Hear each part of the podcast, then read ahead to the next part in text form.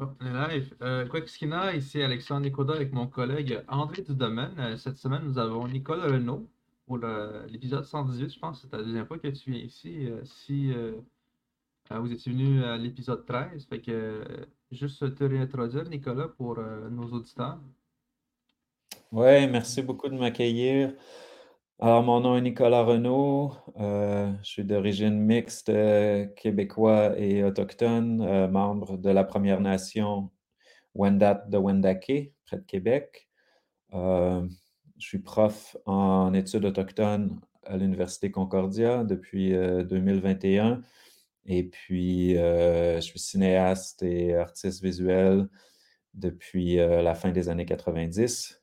Et j'ai eu aussi un, un passage euh, très formateur euh, comme euh, collaborateur dans l'équipe du Festival Présence autochtone pendant, pendant six ou sept ans, je pense. Voilà. Oui, effectivement, Nicolas, hein, t'es un, un vieux camarade, on pourrait dire, parce que tu as effectivement contribué beaucoup ici euh, au, euh, ben, à l'organisation dans l'ensemble, puis particulièrement à la section cinéma, où t'as- avec Marie-Hélène, euh, t'as- Marie-Hélène Davis, as œuvré pendant des, années. Et puis euh, maintenant, la consécration, prof à, l'Université Concordia. mais euh, j'aimerais qu'on commence, je ne dirais pas par la fin, mais disons, commençons par le plus euh, récent. Euh, il y a présentement à la galerie Daphné, hein, Daphné qui est un centre d'artistes autogérés, d'artistes autochtones euh, dans le cas occurrent. Euh, ils ont eu longtemps un, tout petit local euh, sur euh, Saint-Hubert, la rue Saint-Hubert, et c'était sympathique et ils ont fait des, des- des grandes choses dans ce petit endroit, mais visiblement leur vocation demandait des, locaux plus, grands, plus aérés, plus adéquats. Et finalement, ben, ils se sont relocalisés. On est contents, nous, parce que ils se sont relocalisés euh, sur euh, la rue euh, euh, de Gaspé. Donc, euh, Casgrain. Oui, oui, oui, c'est nous, nous, Terres en vue, qui sommes sur de Gaspé. Et juste à côté, on a, sur la rue Casgrain, qui est la rue immédiate à côté, on a, la- on a Daphné. Hein, alors euh, voilà, Google Maps, euh, lui, ne se trompera pas. Vous voulez déménager il n'y a pas longtemps?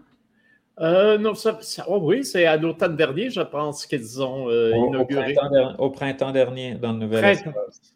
Bon, voilà, encore plus récent, euh, ce nouvel espace. Ça fait donc même pas encore un an qu'ils qu'ils sont là. Et c'est vraiment magnifique. Là, là, là, là c'est un vrai, vrai bel es- espace pour des expositions. Et c'est là que maintenant, ils ont une exposition avec deux artistes, dont Nicolas Renaud, euh, qui présente des pièces euh, autour euh, de la, en référence au Wampum. Alors, peux-tu nous, parler un peu de, ton inspiration et de, ce qui s'est fait? Oui, donc, euh, ben, ça fait quelques années maintenant que, je travaille sur les wampum, donc en, recherche, un, peu- indépendante au début et, comme intérêt culturel, puis ensuite comme recherche universitaire dans, mon nouveau poste. Et, euh, euh, ben, c'est important pour moi que ça trouve une, euh, une avenue de création aussi. Donc, je, présente des, des œuvres qui, qui incluent des, des, des wampum, des ceintures de wampum physiques que, que j'ai fait avec des, des perles de coquillage, puis certains autres matériaux. Il y en a une petite qui, est- en, qui est en matériaux traditionnels de, de, de, tubes de palourde quahog, euh, com- comme dans les, comme les, les- les perles violettes qu'on peut voir dans, dans- les wampum traditionnels, des Wendat, des Haudenosaunee, des Abenaki et d'autres. Euh, et puis, j'ai une installation où j'y mélange projection vidéo, euh, boîte, images en boîte lumineuse. Euh, voilà. Donc, euh, euh, c'était l'intérêt aussi pour moi de, faire quelque chose euh, avec, euh, avec mes mains. En fait, au départ, je voulais faire des œuvres où j'aurais même pas fait de wampum parce que ça m'intimidait peut-être de faire de l'artisanat ou je ne me sentais pas autorisé ou légitime de le faire. Et, c'est un apprentissage technique que je n'envisageais pas. J'imaginais des œuvres vidéo numériques qui feraient référence au wampum. À un moment donné, j'ai compris qu'il fallait que la, matière des coquillages, puis le geste de, les tisser ensemble euh, fasse partie du, projet.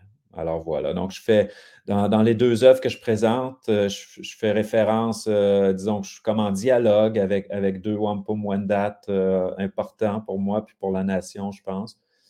celui que tient le chef Nicolas Vincent Tiawerohi dans, dans dans le célèbre portrait de 1825 quand il est allé en, Angleterre voir le roi et qui, tente de leur rappeler les, accords et tient le wampum dans sa main, tente de leur rappeler les, accords avec les Wendat, euh, les Hurons, comme il disait à l'époque, euh, pour le partage du territoire. Euh, donc, je travaille un peu avec un des motifs qui, est sur ce wampum-là. Et voilà, merci Alex. Et puis, euh, oui, c'est ça. Je me suis beaucoup intéressé à ce motif de, la hache ou de la pipe qui, peut être un peu le même design euh, selon, euh, selon le sens dans lequel on regarde, donc qui, est réversible graphiquement et qui, est lourd de conséquences selon qu'on lui donne le sens de la pipe ou de la hache, selon que ce soit la paix ou la guerre. et puisqu'on n'est pas entièrement certain ça s'est perdu un peu du, sens exact de ce wampum.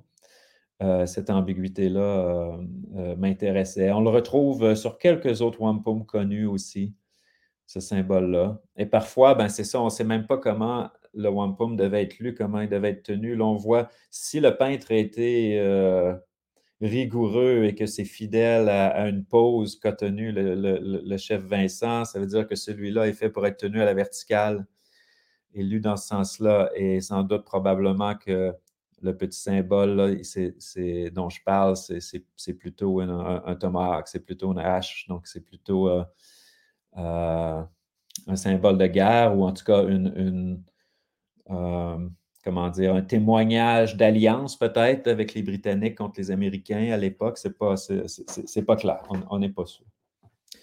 Euh, et l'autre, c'est un wampum chrétien, un wampum de, de converti, celui de Notre-Dame de Chartres, que les wampum, que les Wendat de la mission jésuite à Lorette, près de Québec, ont, offert à la cathédrale de, Chartres en gage de leur, euh, de leur alliance, de leur conversion.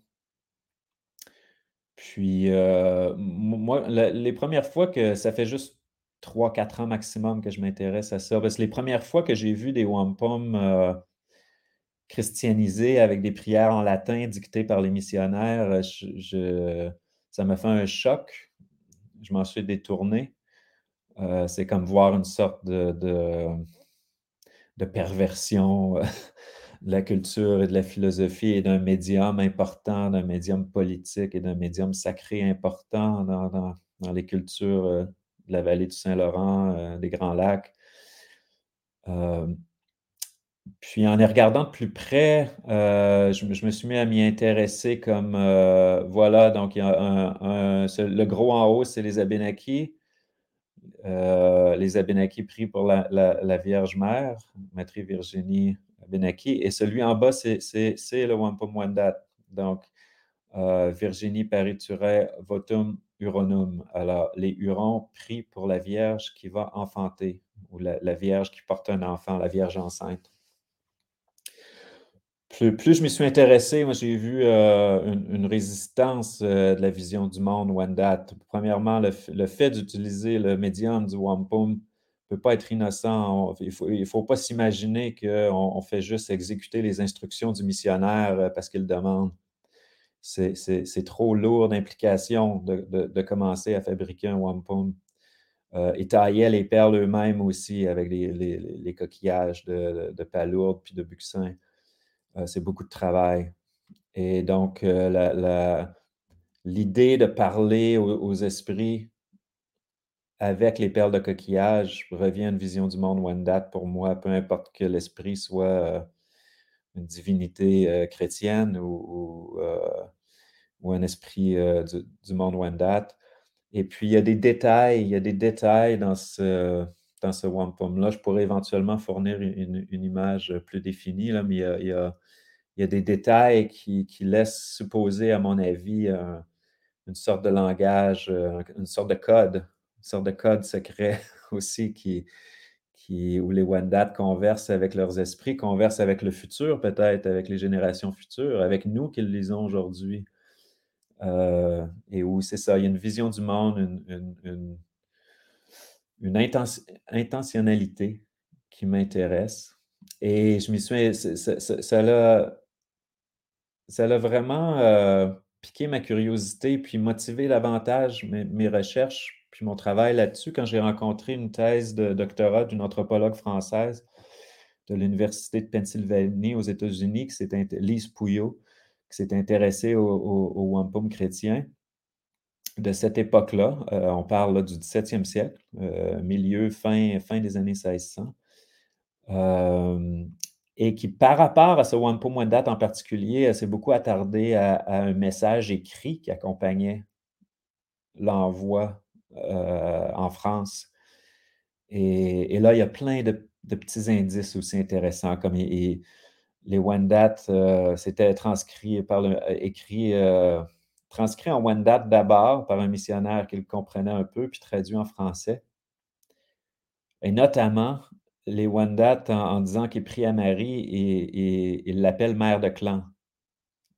Donc, c'est des petits indices comme ça où je me dis, bon, on on, est dans le syncrétisme, on est dans une période où ce n'est pas, pas la rupture totale euh, d'une mère de clan, on, ramène ça dans un autre monde, D'ailleurs, j'ai remarqué que dans la salle où il y a cette œuvre vidéo, hein, à plusieurs dimensions, euh, il, y a, plusieurs, euh, il y a une profondeur de champ qui est créée dans l'installation.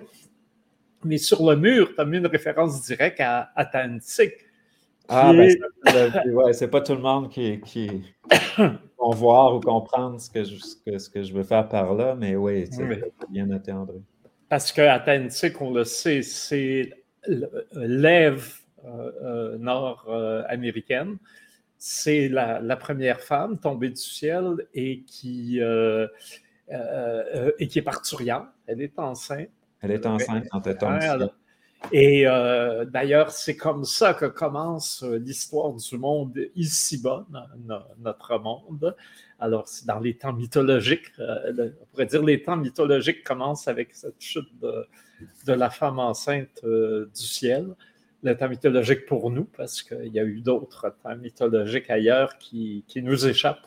Intéressant d'ailleurs comme conception du temps. Et le et là, euh, effectivement, il y a quelque chose aussi qui m'a frappé. Par Tourum, euh, les, moi, c'est la première fois, hein, je pense. Euh, je pense qu'il y a quelque part en, France Louis XIII là, qui avait réussi à baiser sa reine qui avait et un dauphin en était sorti.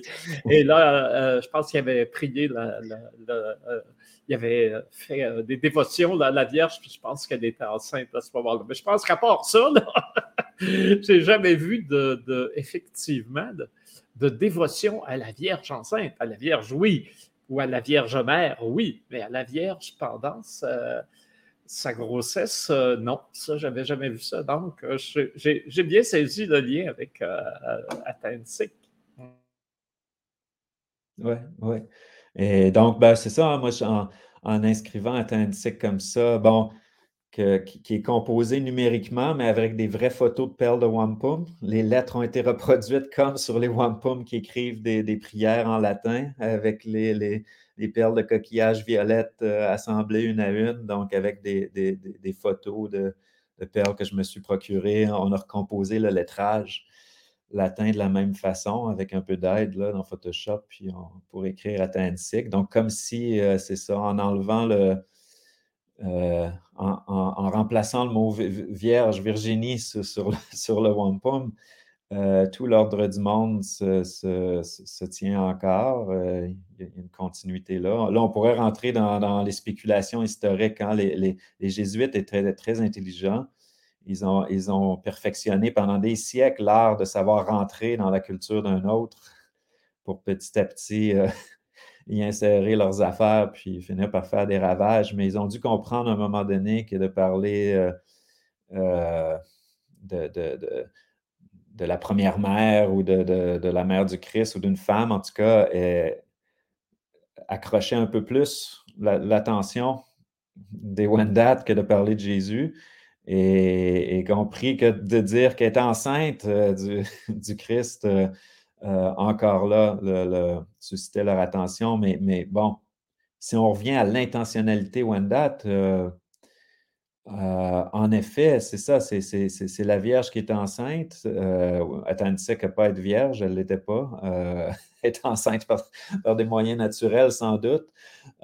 mais mais c'est l'idée que le, c'est notre mère à tous, puis le monde se régénère tout le temps parce que euh, Atlantique, elle n'est pas juste un être mythologique dans le passé, dans la, vraie, la vraie nature, le vrai sens de l'histoire, de, ce que j'ai compris puis entendu dans différentes versions, c'est qu'elle vit toujours, de tous les temps.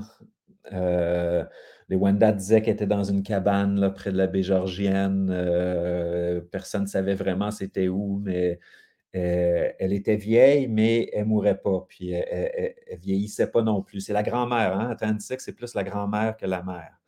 Elle a eu une fille qui, elle, a donné naissance aux deux jumeaux qui ont complété la, création du monde. Mais il y a cette idée que euh, est, là parmi nous. Elle continue de donner naissance au monde à chaque jour. Euh, et, la continuité du, monde repose, repose sur elle. Mais là, ça, l'enchaîne tous les codes là, de, de, la société, de la culture, du respect de la femme, du, pouvoir des créateurs euh, des femmes, du matricentrisme iroquoien, euh, du, respect de la terre. Parce que euh, quand, elle a commencé la création du monde sur le dos de la tortue, c'est en collaboration avec la tortue et les autres animaux les autres animaux ont amené euh, euh, un, peu de vase du fond de la mer sur le dos de la carapace de la tortue. Puis Atlantique, elle danse en rond. Donc, l'idée du rond, du cercle et de la boucle. Et dans, certaines versions euh, entre autres, on, dit bien que le corps d'Atlantique se, se, mélange à la terre et, on est de là. Donc, on est, la terre-mère, c'est véritablement incarné dans cette idée-là que le, corps d'Atlantique et la terre ne font qu'un. Euh, et c'est commencé dans une danse avec les animaux. Oui, effectivement. Puis, euh, compte tenu de la perméabilité, hein, qui n'a pas toujours été très, très étudiée, je sais dans le cas des, des Inuits, il y a beaucoup, euh, il y a des écrits qui disent que, par exemple, l'Eucharistie rejoignait tout à fait le, euh, et c'est vrai des, sûrement des Atikamekw aussi, en fait, de tous les chasseurs nordiques. Il y avait un, respect sacré pour la viande, qui était la principale source euh, de, survie, et c'était un lien avec euh, l'animal. Et les animaux étaient d'abord des émanations d'un esprit animal supérieur.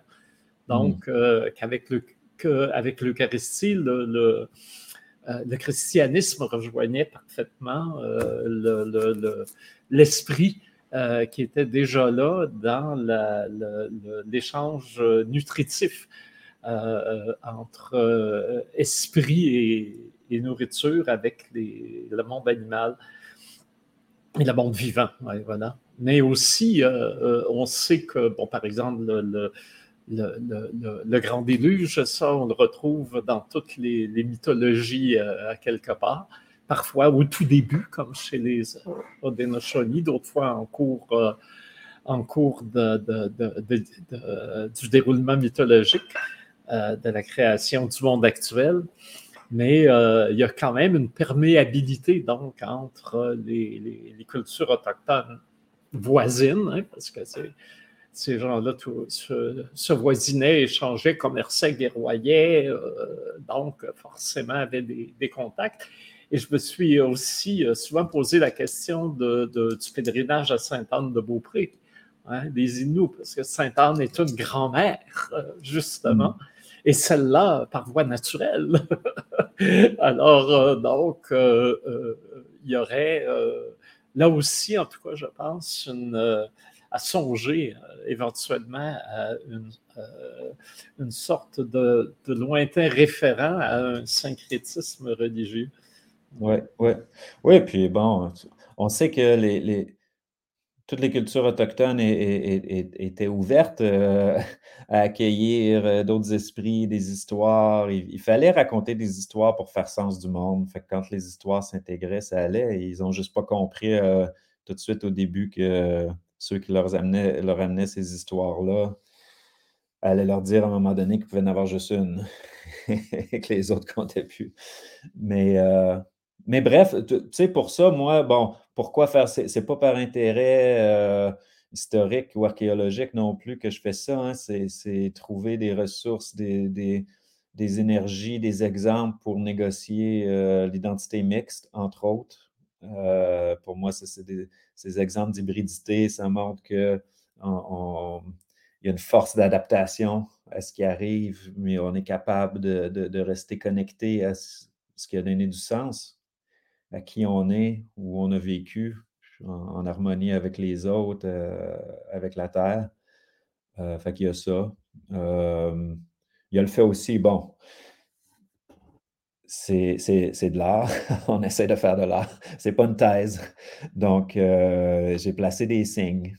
Et j'ai multiplié les couches. Comme tu disais, André, il y a plusieurs plans. De, hein, il y a mon image sur le wampum, il y a la surface il y a l'image vidéo projetée sur le wampum, il y a la surface de mon wampum, il y a l'endos du wampum qui travaille avec la lumière d'une façon différente. Euh, les coquillages absorbent la lumière, puis il y a des billes de, verre et de cristal qui la laissent euh, traverser.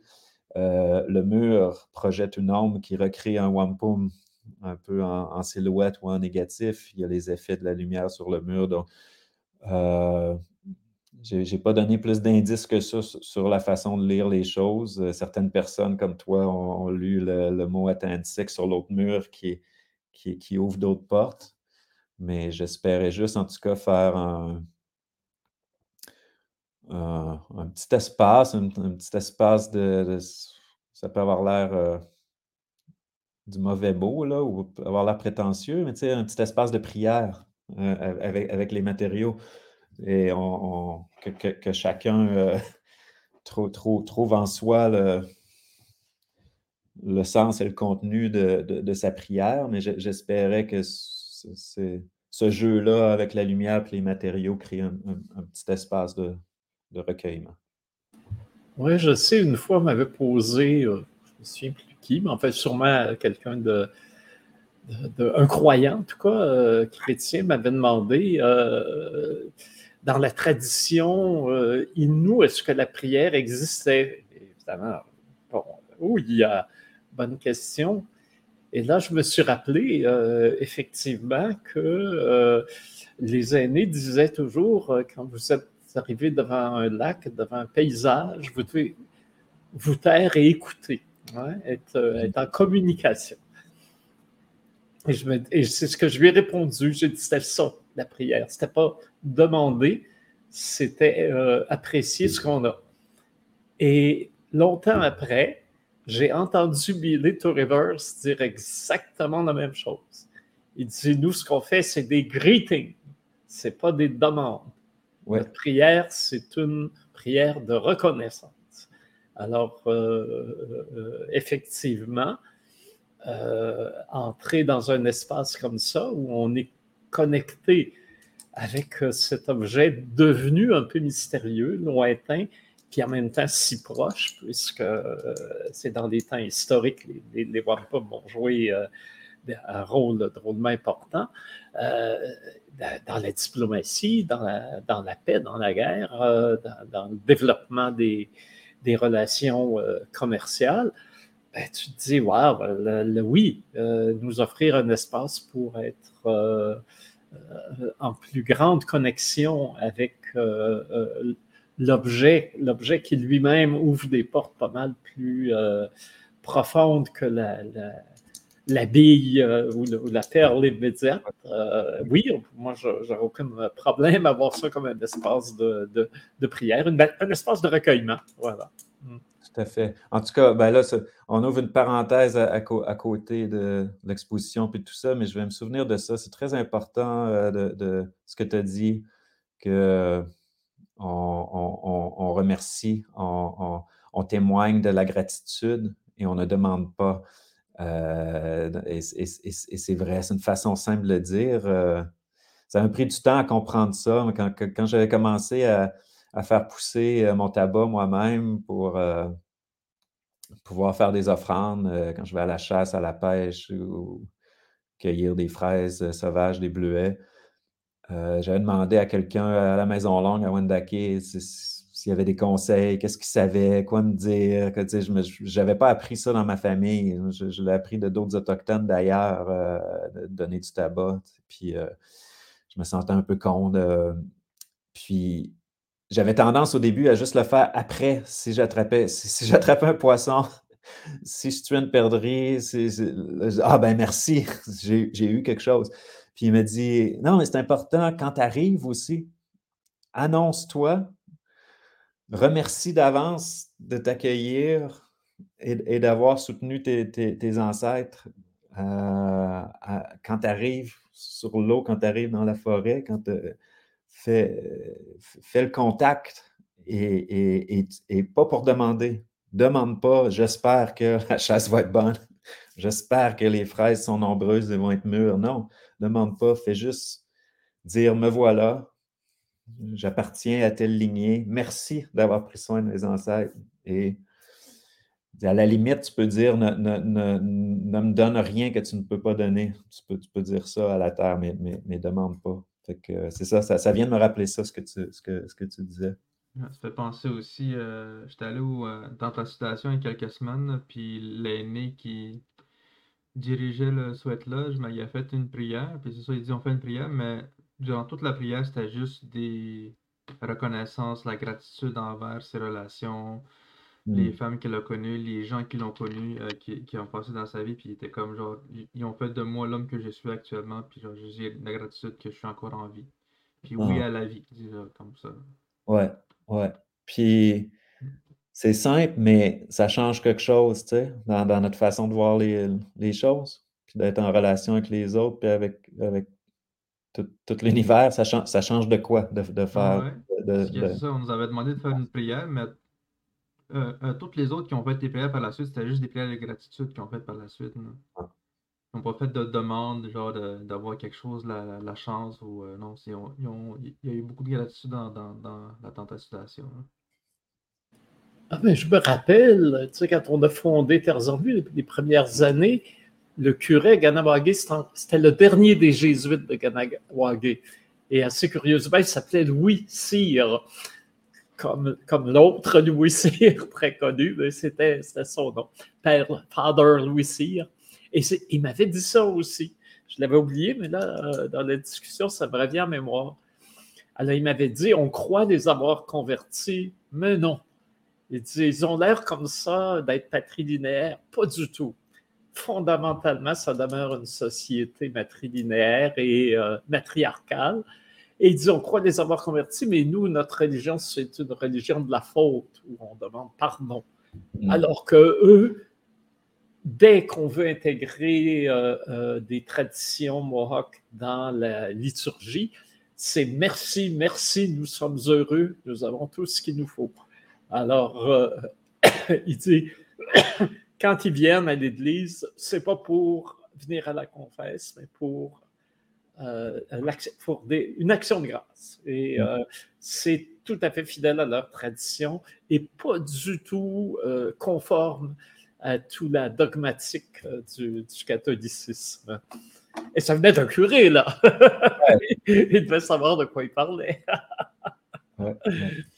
Et pour ajouter de quoi sur les mystères, je ne voudrais pas qu'on se quitte sans avoir dit que quand même, le, le, wampum de Chartres auquel je fais référence dans une des installations et que j'ai reproduit dans, une image sur fond noir dans un caisson lumineux rétroéclairé. C'est un peu mes références aux, vitraux de Chartres aussi, le rétroéclairage. Mais ce wampum est en ce moment à Montréal.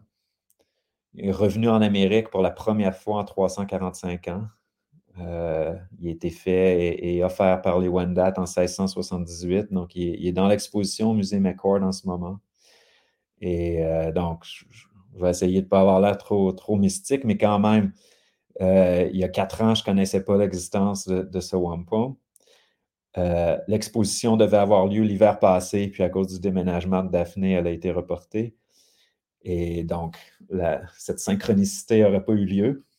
Euh, alors pour moi, c'est quand même c'est quand même quelque chose d'étrange qu'au moment où je, place au mur l'image de ce wampum et que je tisse moi aussi mes, mes, perles de coquillage euh, ensemble, euh, cet objet qui s'adresse aux, esprits fait, fait, par les ancêtres revient et, est en ville ici, proche, proche du Saint-Laurent.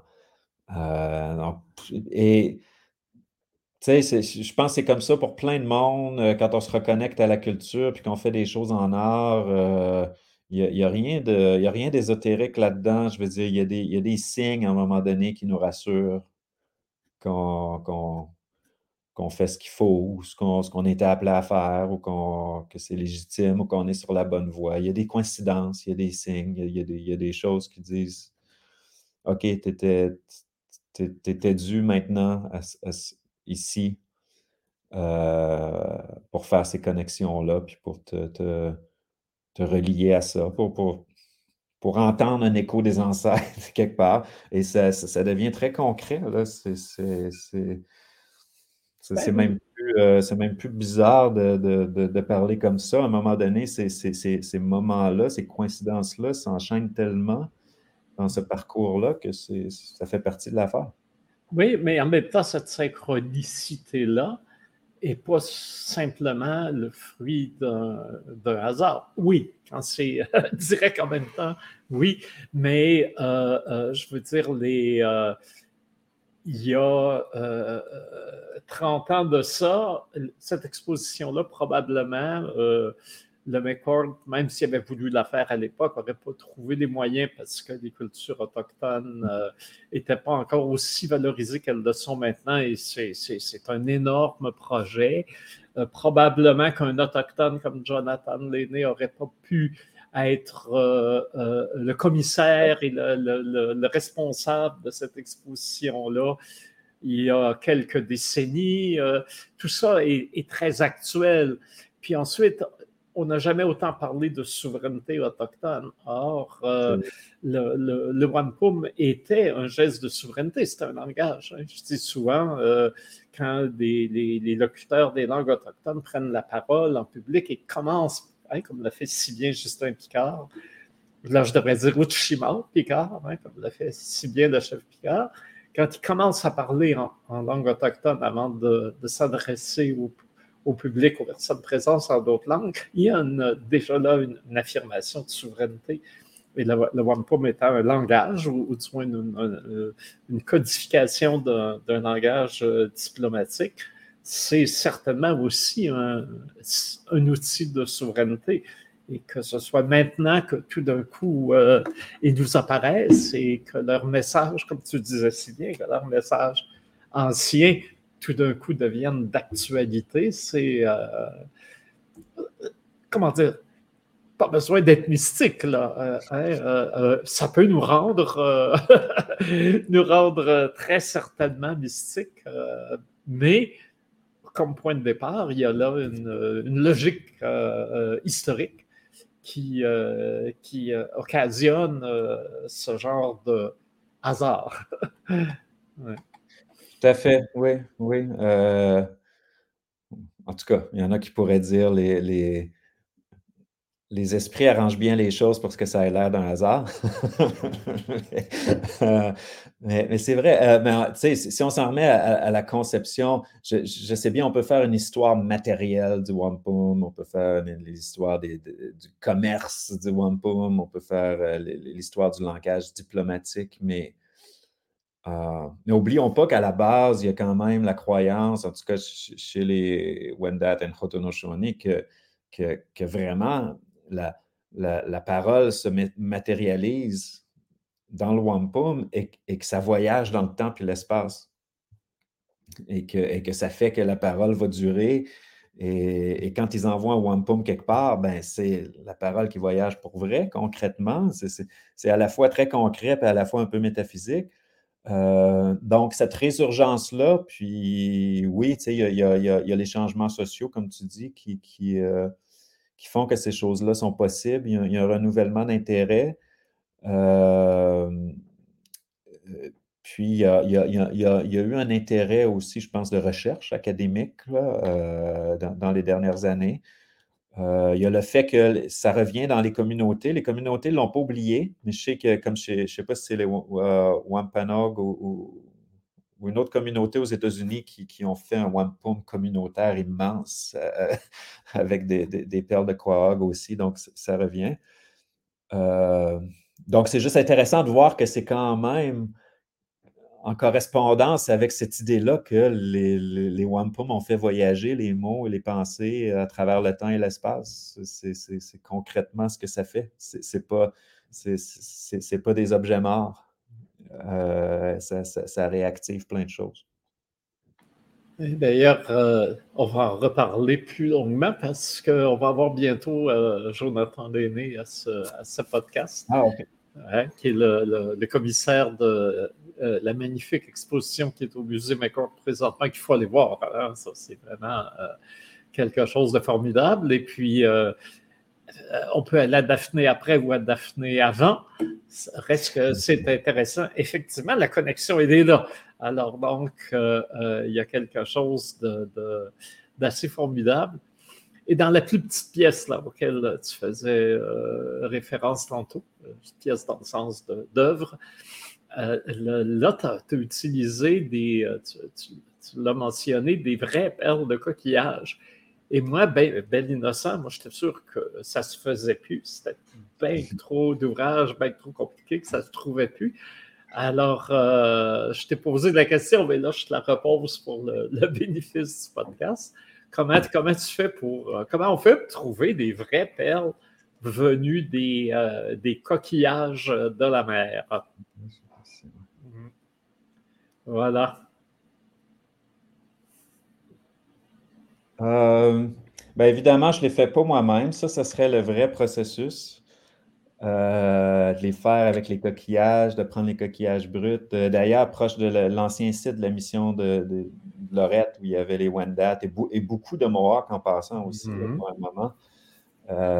il y avait quand même un, hub culturel iroquoien à Québec dans, les années 1600. Là, ils ont retrouvé des fragments de coquillages sur le site de la mission. Donc, ça veut dire qu'ils avaient les, ils recevaient les coquillages euh, de la côte Est. C'est des coquillages de, l'Atlantique, c'est pas, pas dans le Saint-Laurent.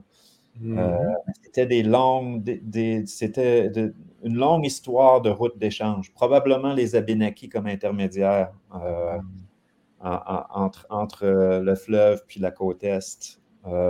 donc, ils les faisaient eux-mêmes. il y a peu de gens qui font ça aujourd'hui. Il y en a qui s'intéressent au fait de faire des, tubes, justement, des perles avec un trou cylindrique. Euh, Nadia Mir l'a fait avec d'autres matériaux de, l'argile, je pense, mm-hmm. où elle a fait une série de, cylindres assemblés comme un wampum. Mais pour elle, c'est le geste de faire soi-même, c'est la, matière première, euh, comme ça, puis les assembler en différentes couleurs. C'est très beau ce qu'elle a fait. Euh, moi, je voulais travailler avec des coquillages originaux dans les Wampum Wendat, euh, à, l'origine, les, blancs, les, perles blanches, c'est du buxin, euh, du whelk, comme on dit en anglais, probablement lightning whelk. Euh, ça se trouve plus. Quelqu'un un autochtone, un artisan de la côte Est m'a dit que les coquillages sont devenus de plus en plus petits. En plus qu'il y a de moins en moins de monde qui savent comment faire puis que la pollution à certains endroits les a rendus teintés, rouillent un peu. Donc, ça donne plus du beau blanc. Donc, on oublie ça de intégralement hmm. faire du blanc en buxin dans un wampum. Donc, le blanc et le mauve maintenant viennent de la palourde. le côté épais de, la coquille où il y, a, du mauve qui, se dégrade vers, le blanc. Euh, et bon, ben, j'imagine, là, c'est avec des outils modernes, hein, mais je ne suis pas au courant exactement. Donc, j'imagine les, des petits trucs, des, des, petits, euh, des petites choses là, à, poncer, là, des, un, une petite meule à poncer sur, une, sur, une perceuse, euh, des, outils de bijoutier. Euh, mais il y, a des gens qui vont ramasser les, les palourdes pour faire ça. Moi, j'ai trouvé juste deux, bons, euh, deux, bons endroits pour m'approvisionner. Euh, une boutique autochtone au New Hampshire et puis euh, une autre à Six Nations. Hmm. La boutique de Ken Maracle, qui est un, qui est, un, knowledge keeper à Cayuga et, qui fait des wampum. Lui, il, fait les, il refait les wampum de la tradition. Il les, il les hmm. refait pour en parler. Je ne sais pas s'il en crée, il en invente aussi des, nouveaux. Hmm. C'est ça qu'il fait. Alors lui, euh, aussi, il a un stock de, coquillages. C'est devenu très cher parce que ça demande beaucoup de temps. C'est de la matière naturelle qu'il faut aller, euh, qu'il faut aller cueillir. Donc, c'est pour ça qu'il y a beaucoup de reproduction maintenant en, en, tubes de plastique ou de verre ou d'autres matériaux. Mais c'est important pour moi d'en faire un en, en, palourde Quahog et dans le gros, qui est dans l'installation, le plus grand, il y a quelques tubes de palourdes de Quahog qui sont insérés aussi, comme pour irradier toute l'affaire avec la, matière ancienne. Oh, on t'es, euh, muté. Oui, ben déjà, on peut imaginer qu'avant l'arrivée des, outils en métal, euh, avant le contact. Et oh là, ça devait valoir cher, hein, euh, les, perles euh, fabriquées. Là, ça devait être un très, très long processus. Et donc, effectivement, même à l'époque, c'était déjà probablement très rare. avec les moyens de transport qu'il y avait, donc, le fait que ça ait pu voyager euh, jusqu'à la baie Georgienne. Euh, pour, euh, il, y avait, il y avait là, en tout cas, tout un, long processus qui devait donner beaucoup de valeur à, ces toutes, petites perles pour tisser parfois de longs wampum. Il, il, y a quelque chose d'assez prodigieux derrière ça. Jonathan me disait d'ailleurs, on, lui en reparlera plus longtemps, par contre, que c'était déjà plus facile avec euh, quand les, Européens sont arrivés avec euh, des outils de fer, même pas forcément électriques, mais il y avait quand même des, hein, des, pics, des meules euh, à manivelle, etc. Donc, que ça avait beaucoup, beaucoup facilité la production. Ça a dû augmenter la production. Je, dirais juste, il faut faire attention. Euh, je me méfie euh, du, discours académique euh, occidental qui aime associer les développements culturels et, matériaux autochtones avec le contact avec les Européens. Donc, on, entend beaucoup ce récit-là sur les wampum, que ça se développe dans le contact avec Bon, oui, c'est sûr que les, outils puis les besoins diplomatiques ont, sans doute augmenté la production à l'époque, mais euh, il y a des wampum qui datent du début des années 1600. Je veux dire, c'est le moment où Champlain arrive. Ils n'ont pas fait ça le lendemain parce qu'ils ont vu euh, euh, un outil en métal. Ah, non, non, non. C'était surtout pas mon propos d'ailleurs. Non, non, je sais que je veux juste dire qu'il faut, se méfier de, ce qu'on entend comme, comme récit des origines. Mais, mais il faut voir aussi que durant les premiers contacts, notamment avec les Français, on n'était pas encore à une époque oui, il y avait une volonté coloniale de l'autre côté, mais les Français particulièrement étaient tellement peu nombreux qu'ils devaient avoir une politique d'alliance. Donc, euh, au départ, il y avait euh, une certaine réciprocité qui était, qui était établie. Et à ce moment-là, les, les, les, emprunts culturels n'étaient pas forcément des, des ça marchait des deux bords. Hein? je veux dire, le, le maïs en Europe, là, ça l'a, ça l'a toute la société. je veux dire, ça se faisait des, des, deux côtés. Puis l'organisation politique et l'égalitarisme des sociétés autochtones aussi ont eu euh, une influence historique en Europe, merci. Et euh, donc, il euh, ne faut pas voir ça non plus juste comme... effectivement, mais il peut y avoir un discours occidentalocentriste qui dénature la, chose. Tu as raison ouais, ben de le mentionner. Oui, parce que ce qui compte pour moi, oui, oui l'histoire matérielle est intéressante et et la technique et le geste, c'est pour ça que j'ai voulu le faire aussi. Tu sais. Puis moi, je n'ai pas vraiment travaillé avec une aiguille et du fil avant, donc j'avais les doigts complètement euh, détruits, là, puis mal au dos et tout. C'est tout un, tout un travail. Là. Il, y a, 1400 perles, puis ce n'est pas, pas, pas un wampum énorme, mais dans celui de mon installation dans la salle noire, il y a, 1400 perles dedans, puis je, les, je les ai toutes senties dans, dans mes doigts, puis dans mon, mon cou à être penché sur le métier. Donc, la matière, la technique m'intéresse, mais je, trouve le plus fascinant, c'est euh, l'unité du wampum avec tout le reste de la culture. ça, c'est quand même fascinant. C'est la, diplomatie, la spiritualité, l'art collectif avec l'individu. c'est déjà conçu que chaque, euh, chaque perle euh, peut représenter un individu. Et toutes ces ensembles, elles représentent le groupe. C'est toujours le. C'est rarement un individu qui parle dans un wampum. C'est la parole de la collectivité où toutes les voix sont devenues une. Euh, il y a, la, transformation des, matières naturelles déjà chargées de sens. Les, coquillages ont déjà un sens de, guérison et de, messager de la parole dans le récit fondateur Odonoshoni. C'était sans doute semblable euh, chez, les Wendat. c'est un, objet performatif aussi. Hein. Il, faut, il faut, parler, il faut transmettre qu'est-ce qu'il veut dire. On tient le wampum, puis on, euh, on, parle, on, raconte son sens. Donc, euh, c'est ça que je veux dire, c'est ça. ce qui est vraiment intéressant, c'est à quel point le wampum, puis ce serait la même chose pour d'autres choses. On, pourrait parler de différentes cérémonies, de différentes productions culturelles, mais c'est l'unité de, tout. Hein. les choses sont rarement juste un objet esthétique. C'est tout converge. Euh, l'unité du monde que ça représente, c'est fascinant.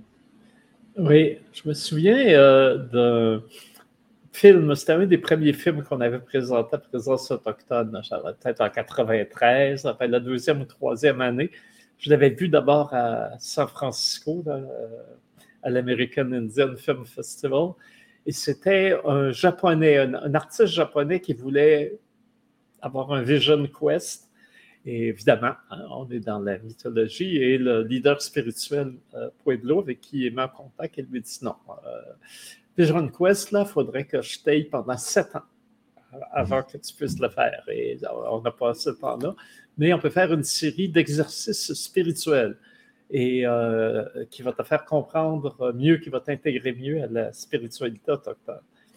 Et le premier exercice, et ça donnait le, titre au film, je ne me souviens plus de la formulation exacte, mais euh, c'était euh, d'aller voir les femmes Pueblo qui faisait la, poterie traditionnelle. Or, il, procède par colombin, hein, des, boudins qu'on tourne, qu'on fait euh, sécher, qu'on fait cuire. Et après, avec une pierre police pour donner ce, côté, ce fini tout à fait euh, lisse euh, de la poterie. C'est long. Alors, la première chose, ce premier chose, premier exercice spirituel, c'était de s'asseoir auprès de ces femmes qui polissaient longtemps, longtemps, longtemps l'objet pour qu'il prenne sa forme euh, définitive. Et le, maître euh, spirituel lui dit, là, tu t'assois, tu te fermes la gueule et tu ne fais qu'écouter. Et donc, ce processus, cette sonorité même, hein, qui sortait euh, très répétitive, qui sortait du geste des, mm. des, artisans, et le fait d'être là et d'épouser, de, dans le fond, leur rythme, était une connexion, déjà une première connexion avec un monde spirituel. Donc, ton mal de dos puis ton mal de doigt, là, c'était aussi des, exercices spirituels. Ça, même les jésuites comprendraient ça. c'est vrai. Ah, c'est super intéressant. C'est Parce que je sais que quand on a interviewé des gens comme euh, Commanda, comment il s'appelle, le, jeune qui fait des, des formes euh, tridimensionnelles avec les perles? Hmm? Craig.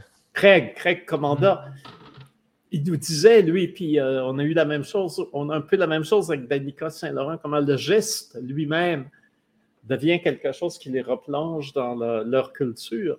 Et dans le cas de Craig, son grand-père est un gardien de Wampum et un, lecteur de Wampum. Alors donc, oh, euh, il y a effectivement là, même dans le, très humble euh, geste de de perler et d'enfiler de, et, de, créer euh, euh, à partir de matériaux ou de techniques traditionnelles un, lien spirituel, effectivement, avec la, nation, avec la famille, avec les ancêtres. Hmm.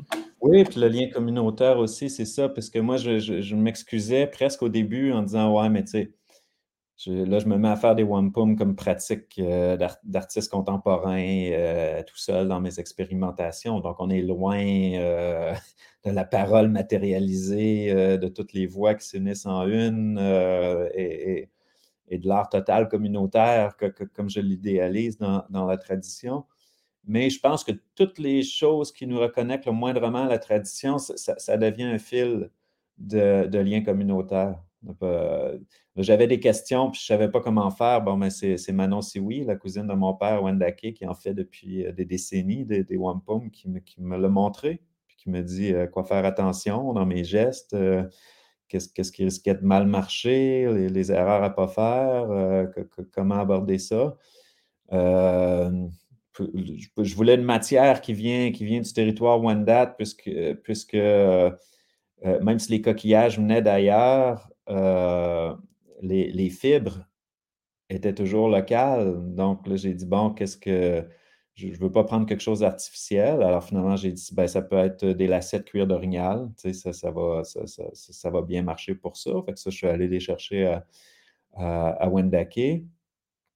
Euh, après ça, ça m'a mis en lien avec des artistes euh, à Wendake aussi qui, euh, qui, ont travaillé le Wampum. Ça m'a mis en lien avec les archives parce qu'ils n'avaient pas reçu euh, l'image numérisée du Wampum de Chartres qui était fait en France par, des archéologues il y a quelques années. J'ai contacté ces gens-là pour dire ben, j'aimerais en avoir une copie pour mon œuvre, mais euh, il paraît qu'elle n'est pas aux archives à Wendake, il faudrait la déposer aussi. Euh, ils ont tant droit que vous d'avoir le, le, fichier haute résolution.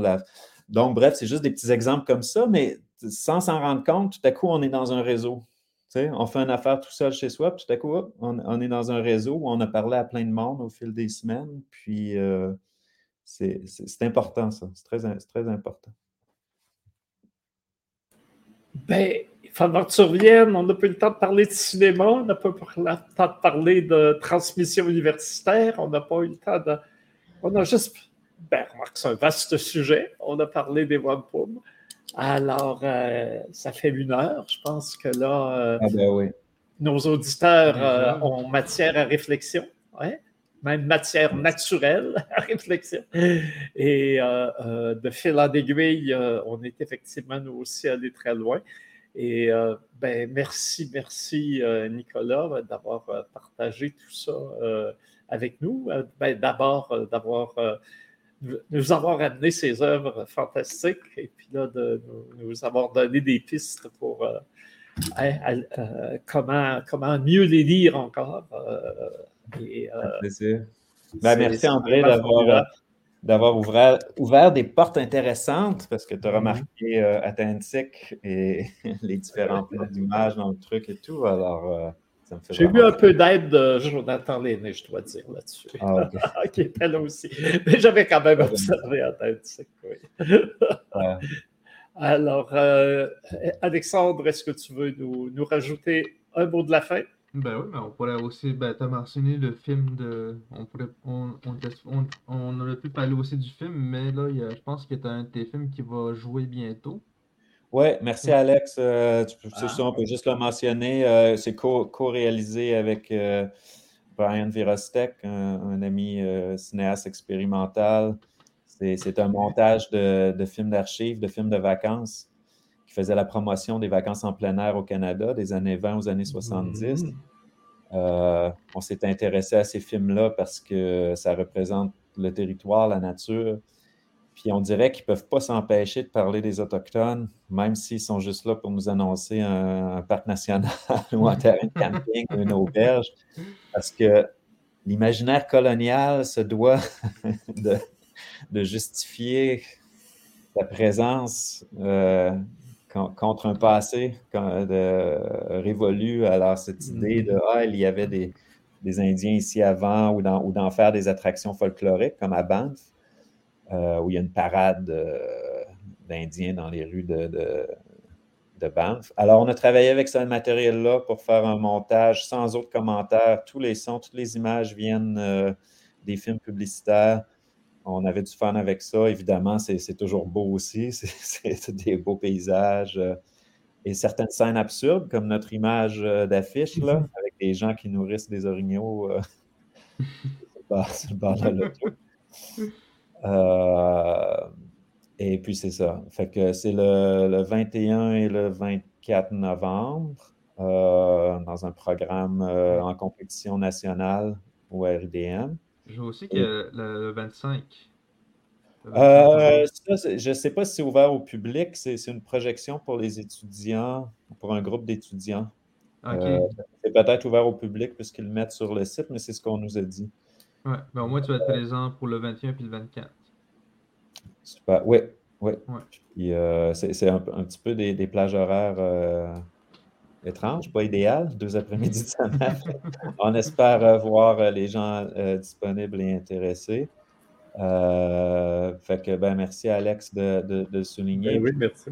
L'expo chez Daphné pour voir mes deux œuvres Wampum et le travail de Dom Lafontaine, la Première Nation Témiscamingue. Euh, c'est jusqu'au 13 janvier, du lundi au samedi. Hmm.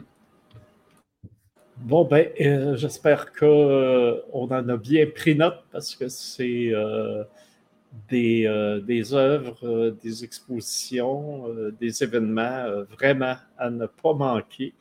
Et on est très content d'y faire écho euh, euh, sur la rue à Dadegen. Et là-dessus, ben, on vous dit à la semaine prochaine. Ouais, Ciao.